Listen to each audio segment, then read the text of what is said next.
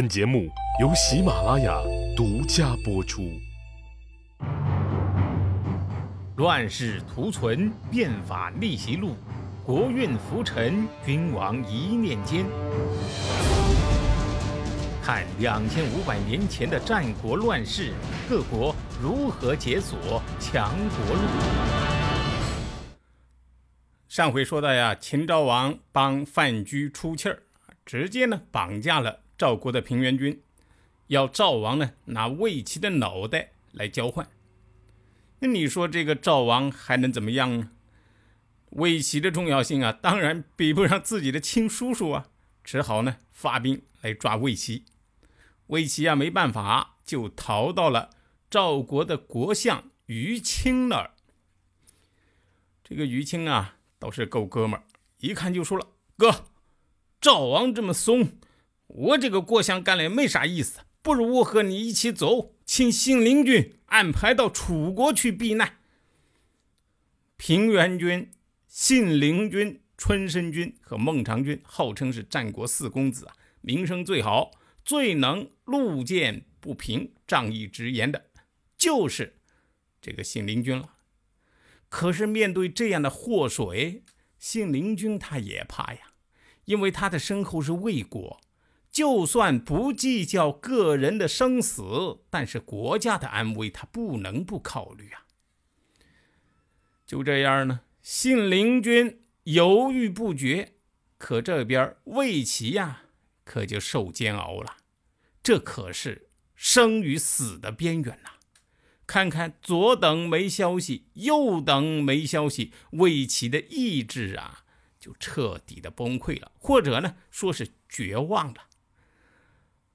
罢了，既然是难逃一死，那就来个痛快的吧。于是呀，自己就抹脖子了事儿。于青呢，从此也心灰意冷，就住在这个魏国的大梁城。从此呀，一门心思写书，写了一本叫《于氏春秋》。哎，不过这本书啊，现在已经失传了。这事儿啊，咱们暂且按下不表。现在呢，我要先。打断一下这个故事节奏，向大家呀隆重介绍一个人。按理说呢，这个人呢早就该出场了，但是一直没机会，所以他急我也急呀。要是再不让他出场，他马上就要死了，连出场的机会都没了。这个人就是战国第一杀神白起。白起呀，地地道道的老秦人。根据《史记》的记载呀。他跟宣太后关系不错。至于宣太后这个楚国公主是怎么在秦国发现这个人才的，史记没说，我呢也不知道。秦昭王十三年的时候，白起啊就担任了左庶长，就是商鞅一开始就做了这个官大概呢相当于现在啊主管某一方面工作的国务委员之类的职务。当时呢正好魏冉。就是穰侯了，取代楼缓做了秦国的丞相。穰侯呢是个好战分子，他一做丞相就定下了国策：秦国军队啊向东主动出击，要这个赵、魏、韩三家到那儿抢地盘。他们要打仗啊，你就要有能够带兵的人。魏冉呢，把这个秦国朝堂上的人扒拉来扒拉去，把这个档案啊一梳理，哎，结果发现。白起这个人之前呢打过几次仗，战绩呢还都不错，嗯，应该是个军事人才。公元前二百九十三年，白起率秦军在伊阙这个地方，啊，就是今天河南洛阳的南边，等于呢是周天子的家门口，跟韩魏以及东周三国联军打了一仗。这一战呢，就斩首二十四万。而且呢，俘虏了魏国统帅公孙喜。仅仅从这个斩首的数量上看啊，这绝对是一场极为血腥的恶仗。可以说呢，战国以来各国之间战争的残酷程度，从这一战就突然就大大提升了。之前打仗啊，斩首个五万八万就了不得了，十万算是顶天了。所以，从伊阙之战开始，战争就成了名副其实的绞肉机。各国之间的兼并啊，达到了白热化的阶段。这一战之后，白起晋升为国尉，差不多呀，就是秦国的三军总司令。这个杀神一出笼子就再也收不住。伊阙之战呢，仅仅是个开始。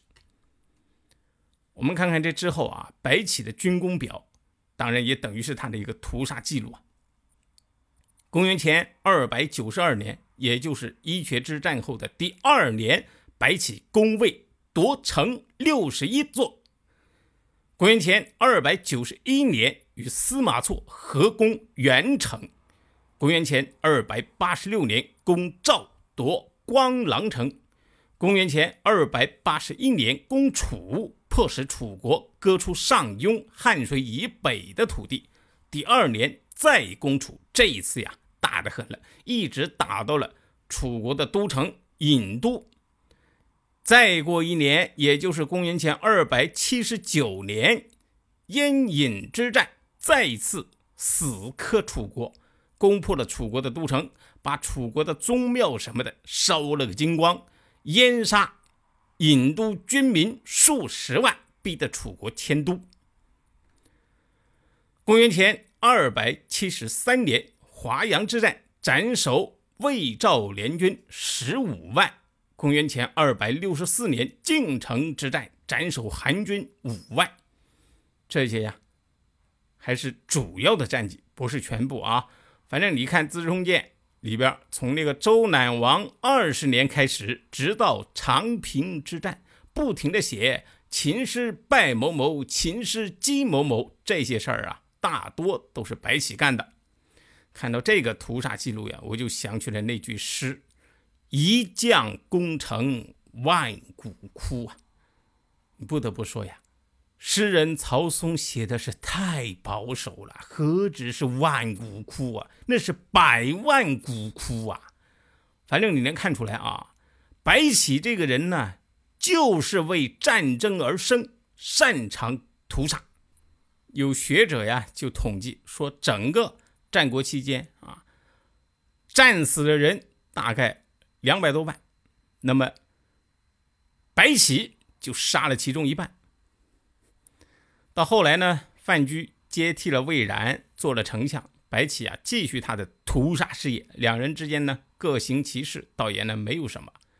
到公元前二百六十三年，白起呀再次出兵韩国，攻占了韩国野王这个地方，就是今天的河南省沁阳。韩国啊，在战国七雄当中算是个小弟。这个时候呀，韩国地盘由于呢，各国特别是秦国的蚕食长相啊有点奇怪，像哑铃啊，主要的地盘在魏国的南边，还有一部分呢就是上党在魏国的北边与赵国接壤，而连接这南北两块地盘的咽喉就是野王这个地方。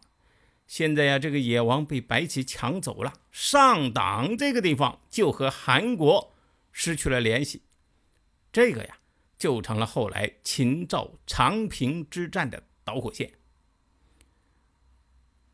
那么，为什么韩国丢了野王这个地方，却让秦国和赵国大打出手呢？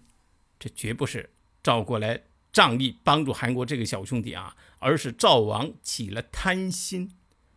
赵王起了什么贪心？这个贪心又给国家带来了什么灾祸？且听下回分解。谁按下了礼崩乐坏的启动键？哪些小弟逆袭成带头大哥？哪些大哥被带进了坑？又有多少君王魂断强国路？西哥从《资治通鉴》《战国策》《史记》中筛出战国大事件，为您剖析国运密码，轻松理清战国乱史。